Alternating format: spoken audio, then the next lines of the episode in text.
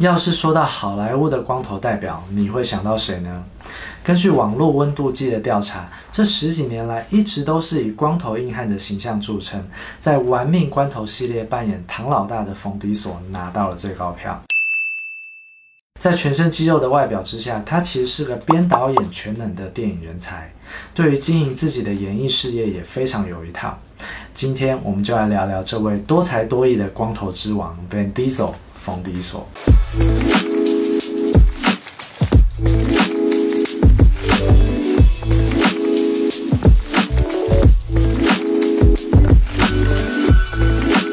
Hi guys，欢迎回到初心熟男这个频道，每周会分享一些熟男们感兴趣的人物、知识与东西。如果你喜欢这样内容，请不要忘记订阅这个频道，并分享给身边的朋友。话不多说，我们直接开始。一九六七年，本名为 Mark Sinclair Vincent 的冯迪索出生于美国的加州。在父母因故分开后，他与双胞胎的弟弟跟着妈妈一起搬到纽约，并由他的继父 Irving Vincent 抚养长大。虽然 Irving 是个演技教练与剧院经理，但这并不是冯迪索踏上演艺之路的原因。七岁那年，他与弟弟以及一些朋友溜进了纽约的新城市剧院，想搞破坏，不料却被剧院的艺术总监 Crystal Field 抓到。他给了这些孩子一份剧本，并表示如果不希望他报警的话，就每周放学后都要来拍戏。冯提索于是获得了每周二十美元的报酬，并在一出名叫《Dinosaur Door》的儿童戏剧中演出。想不到他居然演出兴趣，就连公演结束后都一直待在剧团里。上了高中之后，冯提索开始在一些纽约的夜店担任负责维持的保镖，因为这种夜生活的工作可以让他在白天的时候继续他热爱的表演生活。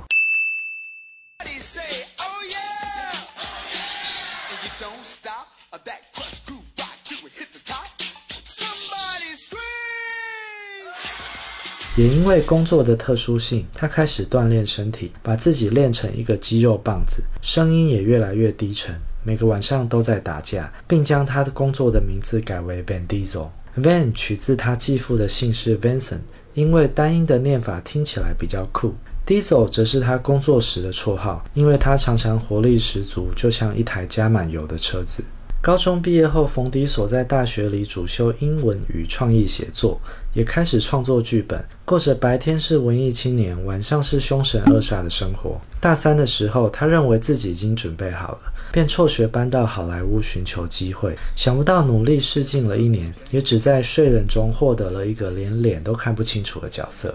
带着灰心与沮丧的他，又搬回老家。他的母亲为了鼓励他，买了一本书，内容是如何使用低成本制作小品电影。冯提索重新振作了起来，在一九九五年花了三千美金自制、自编、自导、自演，在家编曲了《千面人》这部半自传的短片，描述一个混种的演员不间断地参加试镜，却持续碰壁的故事。《千面人》意外地入选了坎城影展的参展片。让他重拾信心，很兴奋地再度搬到好莱坞，筹了五万美金拍了《迷失》这部长片。虽然这部电影让他再度入选了日舞影展的参展片，但票房表现却差强人意。本来已认清现实的冯迪索，在最低潮时突然接到了大导演史蒂芬史皮伯的电话，表示他在看了《千面人》与《迷失》之后，对他很有兴趣，想跟他聊聊，甚至还特别在自己的二战史诗大片《抢救雷恩大兵》中为他创造了一个角色。在一九九九年的动画片《铁巨人》中，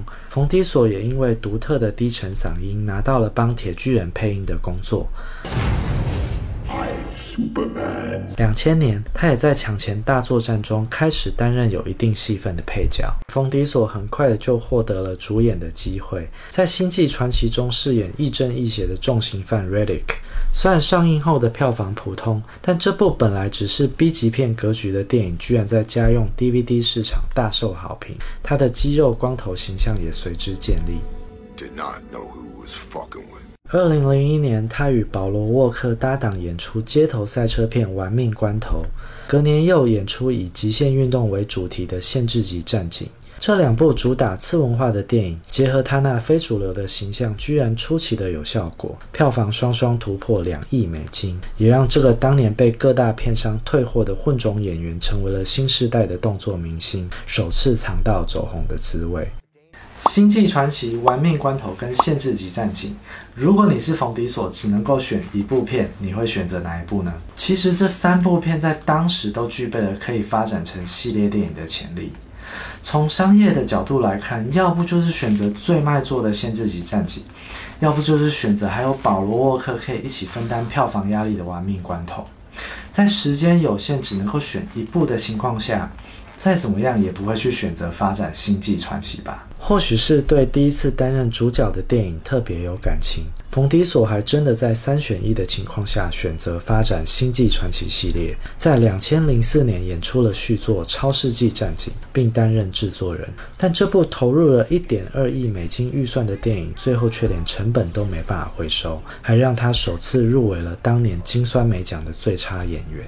二零零五年，冯迪所在《限制级保姆》中饰演一个海豹部队的精英，在一次的任务中必须保护五个小孩的安全，成为另类的特种保姆。这部由迪士尼出品的电影，也是他唯一一部适合儿童的作品。套路完全复制阿诺之前的卖座电影《魔鬼孩子王》，只是他的喜剧效果跟看起来有点呆萌的阿诺完全不能相比，很多桥段都让人一整个尴尬，评价也不好，但观众还是很捧场，拿下了近两亿的票房收入。二零零六年，冯迪所挑战不同的戏路，演出真人真事改编的《老大无罪》，他为戏增肥了三十五磅。化上老妆并戴上假发，以独特的演技诠释意大利黑手党卢切斯家族中的一员。这也是少数可以看到他不一样面相，而且是有头发的电影。可惜的是，反应不如预期，让片商赔了一裤子。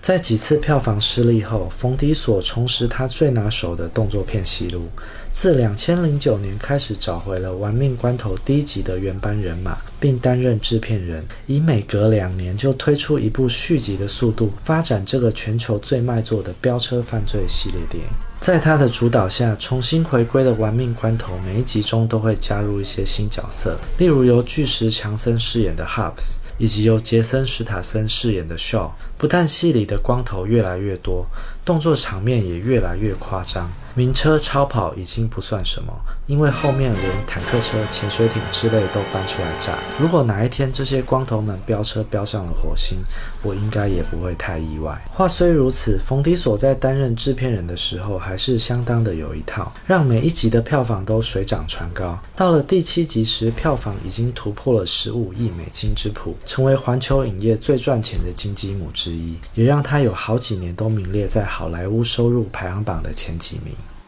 二零零八年，由钢铁人开始的漫威宇宙正式宣告超级英雄片的大时代来临。冯迪索这个聪明的光头王当然没有错过这个机会。他先在他的社群平台 post 了一个与漫威会面的假消息，再把他的粉丝们兴奋雀跃的反应很不小心的泄露给漫威，结果还真的为这个心机鬼赢得了 Groot 这个角色。严格来说，冯迪索只负责了 Groot 的声音部分，动态捕捉则由其他演员担任，不用锻炼肌肉，台词也不用额外花时间背，因为从头到尾也只有三个单字所组成的 I am Groot，可说是漫威宇宙中爽缺中的爽缺。不过，他还是会在不同的场合以不同的情绪来表现这个台词，就连变成 Baby Groot 时，也是诠释的非常到位，简直就是被飙车耽误了的专业声优。